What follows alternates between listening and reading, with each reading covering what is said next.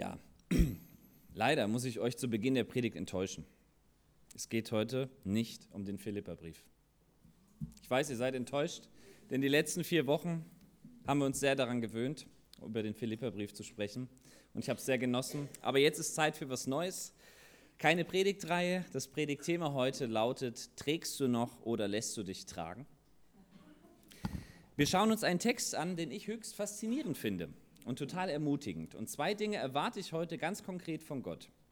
Dass wir ermutigt nach Hause gehen, weil wir wissen, dass er uns trägt und dass wir Lasten oder Götzen, die wir uns in unserem Leben aufgebürdet haben, ablegen lernen. Der Text steht in Jesaja 46, die Verse 1 bis 7. Ich lese ihn uns aus der Neues Leben Übersetzung.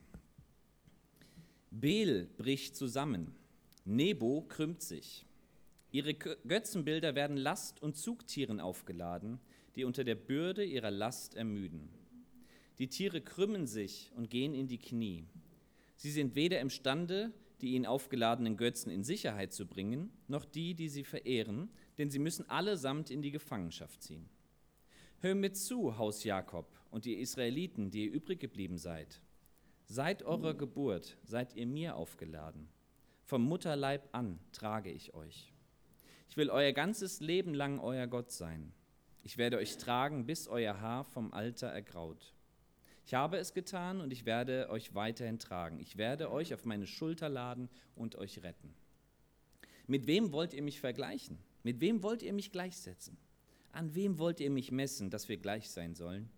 Sie schütten Gold aus dem Beutel und wiegen Silber ab, um einen Goldschmied zu beauftragen, der einen Gott daraus machen soll. Vor dem verneigen sie sich dann und beten ihn an. Sie heben ihn auf ihre Schultern, tragen ihn und stellen ihn an seinen Platz in der Wohnung. Dort bleibt er stehen und rührt sich nicht von der Stelle. Wenn ihn jemand anfleht, antwortet er nicht. Wenn jemand in Not ist, hat er keine Macht zu helfen. Ich komme zu meinem ersten Punkt. Wen oder was trägst du? Um den Text, der ist nicht ganz leicht zu verstehen, ist es, äh, das, damit wir ihn verstehen, ist es wichtig zu wissen, wann wurde er geschrieben und in welcher Zeit. Wir befinden uns circa im Jahr 700 vor Christus, 2700 Jahre her. Und das Land Israel, Gottes auserwähltes Volk, war in zwei Teile geteilt. So wie Deutschland auch mal geteilt war, so wie andere Länder es immer noch sind. Das Nordreich Israels wurde im Jahr 722 vor Christus von den Assyrern besiegt und Teile der Bevölkerung ins Exil verschleppt. Ein Teil Israels, der Norden, war also schon besiegt. Das Südreich Israels bestand aus den Stämmen Juda und Benjamin. Und das gab es noch zur Zeit, als Jesaja diese Worte geschrieben hat. Aber auch dort entfernten sich die Leute immer mehr von Gott. Sie wollten immer weniger von Gott wissen. Und deshalb ließ Gott es zu, dass knapp 100 Jahre später, im Jahre 586 vor Christus, die Babylonier Jerusalem eroberten und Teile der Bevölkerung nach Babylon verschleppten. Dort mussten sie 70 Jahre lang als Fremde leben. Die Stadt Babylon liegt im heutigen Irak, ihr seht es auf der Karte, ungefähr da. Und der Prophet Jesaja schreibt diesen Text, als er eine Vision vom Untergang von Babylon hat. Auch diese Stadt, Babylon, wurde irgendwann von einer fremden Macht erobert, in dem Fall von den Persern. Und Jesaja sieht in seiner Vision, wie die Perser die Stadt Babylon erobern und alle Schätze des Tempels rauben und mitnehmen. Darunter sind auch die Götzenfiguren von Bel und Nebo. Das waren wichtige Götter in Babylon. Bel war der Göttervater, so wie Zeus bei den Griechen. Und Nebo war auch ein sehr wichtiger Gott. So wichtig, dass babylonische Könige ihn gerne in ihrem Namen mit drin hatten. Vielleicht kennt ihr Nebukadnezar, da steckt der Name Nebo drin der Gott der Babylonier. Dieser König hat dann Jerusalem erobert. Einige der Israeliten waren also in Babylon und sie beteten nicht mehr Gott an, sondern diese Götzen. Sie hatten sich abgewandt von ihrem guten Gott und sich fremden Göttern zugewandt und sie hofften sich von ihnen Trost, Beistand und Schutz. Aber jetzt, wo es darauf ankommt, jetzt, wo gerade ihre Stadt erobert wird von den Persern, können Bel und Nebo sie nicht schützen. Babylon wird erobert und auch diese Götzenfiguren werden einfach auf Tieren abtransportiert, auf Mauleseln. Nichts ist zu sehen von ihrer Stärke, von ihrer angeblichen Macht. Nein, sie müssen getragen werden. Sie werden den Tieren und auch den Menschen, die sie tragen, zur Last. Was sind das bitte für Götzen? Also einige Israeliten hatten sich diesen menschlichen Statuen hingegeben und sie angebetet. Es gab damals auch Gottesdienste in Babylon mit diesen Götzen. Die wurden dann feierlich herumgetragen. Auch hier waren sie also eine Last. Man musste sie tragen. Und als sie helfen mussten, weil die Menschen in Not sind, sind sie nichts wert. Sie können einem nichts zurückgeben. Im Gegenteil, sie müssen getragen werden. Und in guten Zeiten hatten ihre Verehrer das nicht gemerkt. Sie haben das nicht gemerkt, aber jetzt, wo es darauf ankommt, stellen sie fest, sie sind nur noch eine zu tragende Last, diese Götzen. Vielleicht denkt ihr euch jetzt, boah, 2700 Jahre her, das ist ja heute ganz anders. Es gibt immer noch Kulturen auf dieser Welt, in denen Götzenstatuen angebetet werden. Schaut mal, also das ist jetzt keine Fußballpolitik, nur weil ich Schalke-Fan bin, aber schaut mal das Trainingslager vom FC Bayern an. Da thront eine riesen Buddha-Statue über dem Trainingsgelände. Wir müssen gar nicht so weit gehen. Oder die Marienstatue, die hier thront über Trier. Ich meine, ist eine schöne Statue, kann man auch so sehen. Aber wenn wir sie verehren und anbeten, kann es leicht zu einem Götzen werden. Das gibt es auch heute noch. Als Christen bauen wir uns keine Götzenstatuen mehr. Und dennoch kann es passieren, dass Dinge in unserem Leben ganz schnell zu einem Götzen werden. Dinge werden zu Götzen, wenn wir ihnen mehr Raum geben als Gott selbst. Wenn wir ihnen mehr Beachtung, mehr Wertschätzung, mehr Liebe geben als Gott. Das kann ein Hobby sein, das viel zu viel Raum einnimmt in meinem Leben.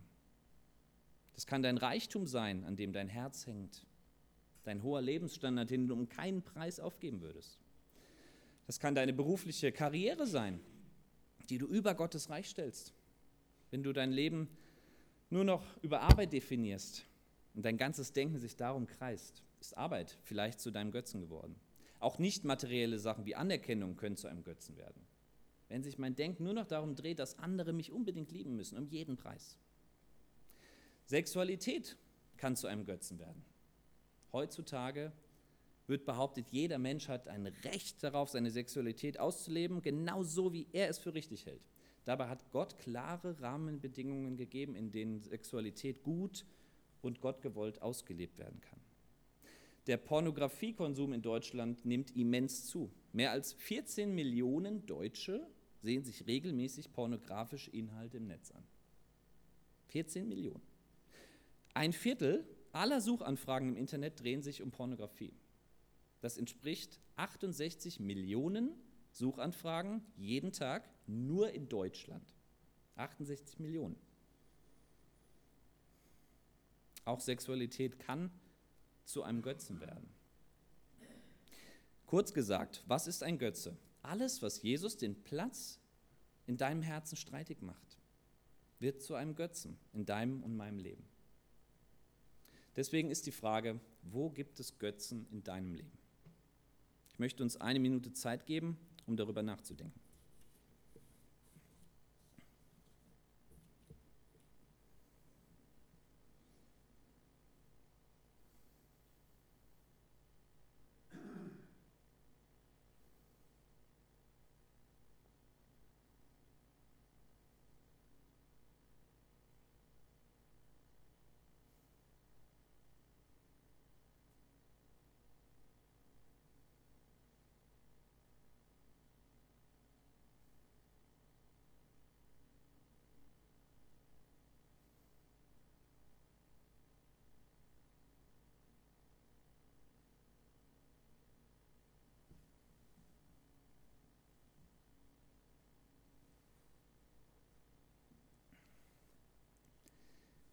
Es gibt gute Gründe, warum wir diese Götzen symbolisch gesehen ins Feuer werfen und verbrennen sollten, so wie damals die Holzstatuen der Israeliten.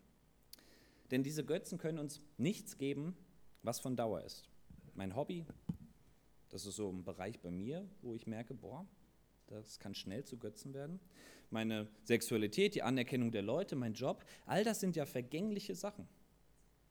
Die geben vielleicht einen kurzen Kick, eine vorübergehende Erfüllung, Aber sie können mich nicht tragen. Im Gegenteil, ich muss sie tragen. Ich muss dafür sorgen, dass Leute mir Anerkennung geben. Ich muss dafür sorgen, dass ich alles in meinen Job investiere, damit ich die Karriereleiter hochkomme. Ich muss dafür sorgen, dass mein Wohlstandslevel gleich bleibt. Ich, ich, ich. Diese Dinge, die wir uns im Leben hier aufbauen, können uns nicht das geben, was wir im Inneren wirklich brauchen. Sie können uns nicht das geben, weshalb wir auf dieser Welt sind. Und ich behaupte, das wollen wir Menschen doch wissen. Warum sind wir überhaupt hier? Leben wir hier einfach nur und dann sterben wir irgendwann? Nein, wir sind auf dieser Welt, weil Gott eine Beziehung zu dir und mir haben möchte. Und nur in dieser Beziehung finden wir die Erfüllung, die wir wirklich suchen. Ein erfülltes Leben ist ohne Jesus Christus nicht möglich. Wir können schöne Sachen machen, aber das sollten Nebensachen sein. Nebensachen dürfen und sollen uns Freude bereiten. Hobbys, Sexualität, Beruf, Familie, Freunde, all das sind Sachen, die Gott uns schenkt und zur Verfügung stellt, damit sie uns Freude machen. Aber wenn wir unser Herz an sie hängen und nicht mehr an Jesus, dann werden diese Sachen zu einer Last in unserem Leben, weil wir sie tragen müssen. Wir bürden uns selbst Lasten auf, wenn wir anderen Sachen als Gott zu viel Raum in unserem Leben geben. In Vers 7 sagt Gott über die damaligen Götzenstatuen etwas Wichtiges, was auch für unsere heutigen Götzen gilt. Sie heben ihn auf ihre Schultern, tragen ihn und stellen ihn an seinen Platz in der Wohnung. Dort bleibt er stehen und rührt sich nicht von der Stelle. Wenn ihn jemand anfleht, antwortet er nicht. Wenn jemand in Not ist, hat er keine Macht zu helfen. So ist es auch bei uns heute, wenn Krisen dein Leben erschüttern, wenn eine plötzliche Krankheitsdiagnose vom Arzt kommt, wenn jemand stirbt, den du lieb hattest, wenn du unter Depressionen leidest, dich einsam fühlst, dann werden dich deine Götzen nicht tragen. Ja, sie können dir nicht mal antworten, sie sind stumm und taub, sie hören nicht und sie sprechen nicht.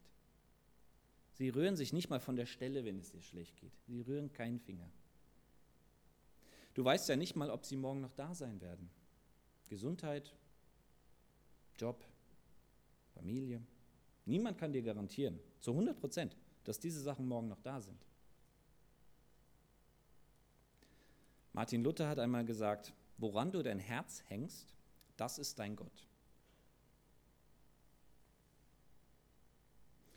Und wenn du jetzt heute merkst und hier sitzt, ja, ich habe solche Götzen in meinem Leben, ich habe mir solche Lasten aufgeladen, die ich tragen muss, und ich kriege sie nicht beseitigt, dann komm nachher nach vorne und wir beten dafür. Martina wird bereitstehen und auch Eduard. Und du darfst dein Herz neu an Gott hängen und diese Dinge ablegen. Und das musst du nicht mit dir selbst ausmachen. Es ist wichtig, dass wir Dinge auch voreinander bekennen als Menschen. Das tut der Seele unheimlich gut. Deswegen lade ich dich ein, komm nachher nach vorne, schlepp diese Götzen, diese Last doch nicht weiter mit dir herum, sondern wirf sie heute ab. Ich komme zu meinem zweiten Punkt. Wer trägt dich? Wenn es sich so gar nicht lohnt, unser Herz an diese Dinge zu hängen, dann sollten wir unser Herz doch an den einzig wahren Gott hängen, an das, bei dem es sich wirklich lohnt. Gott spricht damals durch den Propheten Jesaja zu seinem Volk. Und er spricht damit auch zu uns, weil wir durch Jesus zu seinem Volk gehören. Jeder, der an Jesus glaubt, gehört zum Volk Gottes. Und jetzt kommt das Wesentliche, was Gott durch Jesaja damals und heute sagt. Hör mir zu, Haus Jakob, und ihr Israeliten, die ihr übrig geblieben seid. Seit eurer Geburt seid ihr mir aufgeladen. Vom Mutterleib an trage ich euch. Ich will euer ganzes Leben lang euer Gott sein. Ich werde euch tragen, bis euer Haar vom Alter ergraut. Ich habe es getan und ich werde euch weiterhin tragen. Ich werde euch auf meine Schulter laden und euch retten. Gott startet mit einem Aufruf. Hört mir zu. Auch Jesus hat oft seine Reden und Predigten so begonnen. Hört mir zu. Denn das, was Gott uns sagt, ist entscheidend für unser Leben. Das ist nichts Unwichtiges, Belangloses. Es ist etwas, was unser ganzes Leben positiv prägen und verändern kann. Die Götzen, die wir uns im Leben aufladen, müssen wir selbst tragen. Sie werden zu einer unerträglichen Last. Bei unserem Gott aber ist es genau umgekehrt. Er trägt uns. Gott trägt sein Volk und rettet uns. Damit will Gott auch sagen, ja, ihr seid manchmal auch echt eine Last für mich. Von Anfang an, ihr seid störrisch und aufmüpfig, ihr macht mir Mühe mit dem, was ihr im Leben verbockt. Das drückt er aus, indem er sagt, seit eurer Geburt seid ihr mir aufgeladen. Es ist ja nichts Schönes, etwas aufgeladen zu bekommen. Es bedeutet doch, Gott leidet darunter, wenn wir auf abtrünnigen Wegen unterwegs sind, wenn wir nicht seinen Willen tun. Das ist ja kein Spaß für ihn oder eine Freude. Nein, es ist eine Last für ihn. Es belastet nämlich die Beziehung zwischen Gott und mir, wenn ich Dinge tue, die seinem Willen widersprechen. Sünde stört immer Beziehung zwischen Gott und mir und zwischen Menschen. Jedes Lügen zerstört Vertrauen. Jeder Neid zerstört Dankbarkeit. Ehebruch zerstört Familien und Beziehungen. Lästereien zerstören Sympathien und so weiter. Die Liste ist lang. Sünde hat immer negative Auswirkungen auf unser Leben und auf unsere Beziehungen und in erster Linie auf die Beziehung zu Gott. Und obwohl wir manchmal eine Last für Gott sind, trägt er uns aber auch durch unsere Sünde hindurch. Er hat durch Jesus auch unsere Sünde fortgetragen. Bei den Juden gab es damals und auch heute noch bei gläubigen Juden einen Tag im Jahr, der nannte sich Yom Kippur, der große Versöhnungstag. Diesen Tag hat Gott selbst angeordnet. Könnt ihr nachlesen im 3. Äh, 3. Mose Kapitel 16. An diesem Tag nahm der hohe Priester einen Ziegenbock, legte ihm seine Hände auf den Kopf und schickte ihn in die Wüste. Und damit wurde die ganze Schuld des Volkes Israels vergeben, die sie unbewusst getan hatten. Der Ziegenbock trägt symbolisch die Last der Schuld des ganzen Volkes Israels. Und Gott schickt ihn in die Wüste. Er schickt die Schuld in die Wüste, ins Nichts. Das heißt, sie ist vergeben. Für alle bewusst begangenen Sünden mussten die Israeliten damals Opfer bringen. Vor 2000 Jahren ist dann etwas Unglaubliches geschehen. Jesus wurde für uns zum Opfertier. Er wurde das Lamm Gottes, das für uns geschlachtet wurde. Und Jesus hat an diesem Tag, als er im Kreuz starb, alle Schuld der gesamten Menschheit auf sich genommen. Jede Schuld, die jemals begangen wurde die jetzt in diesem Moment begangen wird und in Zukunft noch begangen getan wird. Alle bewussten und unbewussten Sünden. Er hat sie auf seine Schultern geladen. Diese unerträgliche Last trägt er für uns. Und durch die Vergebung, wenn wir das annehmen und sagen, Jesus, danke, dass du auch für mich am Kreuz die Schuld getragen hast, auch für meine Schuld. Durch diese Vergebung dürfen wir eine Leichtigkeit erfahren wie Jesaja es in Kapitel 40 schreibt. Doch die, die auf den Herrn warten, gewinnen neue Kraft. Sie schwingen sich nach oben wie die Adler. Sie laufen schnell, ohne zu ermüden. Sie gehen und werden nicht matt. Nach oben schwingen wie ein Adler, das kann der Adler nicht, wenn er einen Rucksack aufhat mit Steinen drin. Laufen ohne müde zu werden, können wir nicht, wenn wir einen Rucksack mit Steinen drin haben. Das können wir doch nur, wenn wir unsere Lasten abgenommen bekommen haben und jemand anderes sie für uns trägt. Und das Unfassbare ist, Gott selbst sagt, ich will es tun. Gott will es tun. Es ist sein Herzensanliegen, weil er uns liebt. Er will uns tragen. Er trägt uns von der ersten Sekunde unseres Lebens an bis zur allerletzten. Das meint er, wenn er sagt, bis eure Haare grau werden. Ich kann euch sagen, meine Haare werden nie grau werden, weil sie vorher alle ausgefallen sind. Das ist die Genetik. Aber schon seit wir im Bauch unserer Mutter waren, trägt Gott uns. Das sagt er selbst. Und er wird es tun, auch wenn unsere Haare grau sind. Es gibt also, und das ist der Umkehrschluss, keinen Moment in deinem Leben, in dem Gott dich nicht trägt. Es gibt ihn nicht. Vielleicht spüren wir es nicht immer. Auch ich habe es nicht immer gespürt, dass Gott mich getragen hat. Auch habe ich im Nachhinein oft gemerkt, mit einigem Abstand, dass er immer da war. Und selbst wenn du es nicht sehen kannst, die Zusage Gottes an dich steht, und zwar fest. Er sagt, ich werde dich immer tragen, dein ganzes Leben lang. Es wird keinen Moment geben, in dem ich dich alleine lasse. Und wenn du im Alltag wieder mal an deine Grenzen stößt, wenn du Krisen erlebst, wenn dir der Boden unter den Füßen wegbröckeln, wegzubröckeln scheint, dann halte dich an dieser Zusage Gottes fest.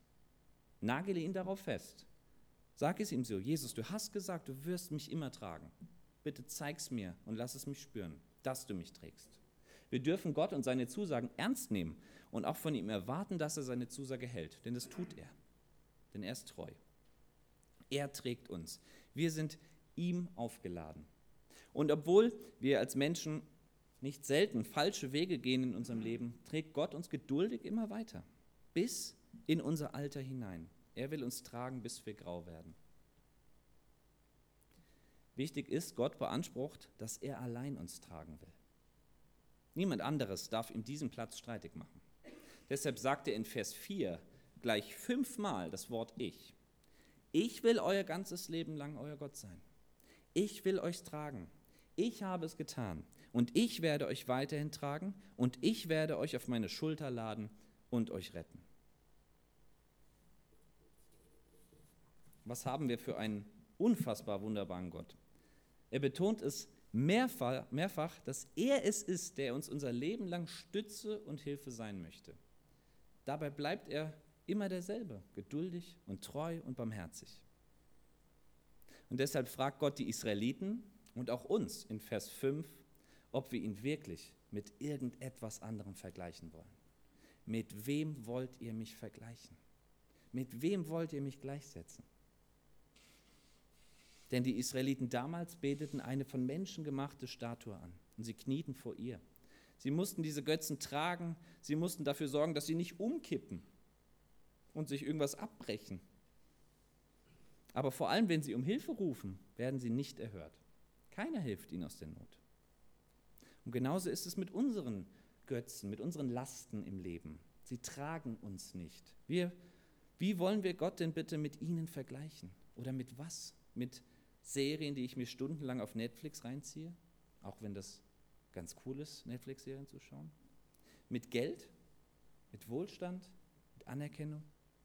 Was können uns diese Sachen denn wirklich geben, an die wir so oft unser Herz hängen? Wir dürfen einem Gott folgen, der uns nicht nur trägt, sondern der uns hört, wenn wir ihn rufen. Und Gott nimmt sich gerne all unsere Sorgen an. Er hört unser Schreien. Jesus sagt, Kommt her zu mir, wenn ihr mühselig und beladen seid. Ich will euch eure Last abnehmen. Ich will euch eure Last abnehmen. Jesus will uns diese Lasten, diese Götzen, die wir uns selbst auf die Schultern schnallen, abnehmen. Denn obwohl er unser Gott ist, ist er nicht unfassbar weit weg, sondern er ist uns unser Leben lang nah. Er möchte eine Beziehung, eine enge Beziehung zu jedem von uns. Er möchte, dass wir ihn Papa, lieber Vater nennen. Und wie ein Vater seine Kinder trägt, so trägt Gott uns. Wir dürfen ihn spüren und seine Wärme und seine Liebe, seine Fürsorge. Und das auch, wenn wir ihm mal zur Last werden. Auch da bleibt er geduldig und treu. Wir werden ihm nicht zu schwer. Und dann wirft er uns weg, so wie wir manchmal Sachen ablegen, wenn wir keine Kraft mehr haben. Nein, wir werden ihm nicht zu schwer. Und es wird noch besser. Weil Gott dich und mich trägt, möchte er uns befähigen, das abzulegen, was uns zur Last geworden ist. Wir dürfen es auf ihn werfen. Ich möchte uns ermutigen, diese wundervolle Zusage Gottes anzunehmen. Er will uns tragen. Er wünscht sich, dass wir ihn anbeten und ganz nah bei ihm sind. Er erhört uns, wenn wir zu ihm schreien. Und die Götzen Babylons konnten das nicht. Unsere Götzen im Alltag können das auch nicht. Diesem guten Gott dürfen wir vertrauen, denn er liebt uns. Er scheut keine Mühe für uns. Unsere Last ist ihm nicht zu so schwer. Er trägt uns geduldig von unserer Kindheit an bis zum Ende unseres Lebens. Wann auch immer das sein wird, heute, morgen oder in 50 Jahren. Er trägt uns. Ich möchte zum Schluss ein Gedicht vorlesen. Es heißt Fußspuren im Sand. Eines Nachts hatte ich einen Traum. Ich ging am Meer entlang mit meinem Herrn. Vor dem dunklen Nachthimmel erstrahlten Streiflichtern gleich Bilder aus meinem Leben. Und jedes Mal sah ich zwei Fußspuren im Sand, meine eigene und die meines Herrn. Als das letzte Bild an meinen Augen vorübergezogen war, blickte ich zurück. Ich erschrak, als ich entdeckte, dass an vielen Stellen meines Lebensweges nur eine Spur zu sehen war. Und das waren gerade die schwersten Zeiten meines Lebens.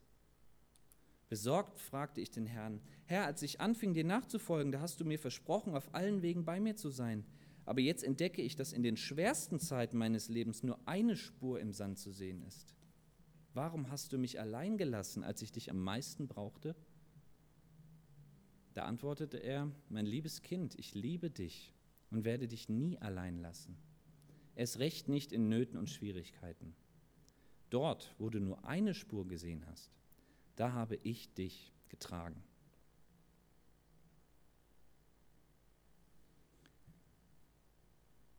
Ich lade dich ein, nachher nach vorne zu kommen und deine Lasten bei Gott abzulegen. Tu es heute, wirf sie auf ihn, gib sie ihm, trag sie nicht weiter mit dir herum. Häng dein Herz heute neu an Gott. Wenn du sagst, ja, das wünsche ich mir, ich will mein Herz neu an Gott hängen, denn nur er allein kann mich tragen. Dann komm nach vorne und wir beten für dich. Das ist seine Zusage an dich und mich. Ich will euch tragen, bis euer Haar grau wird. Amen.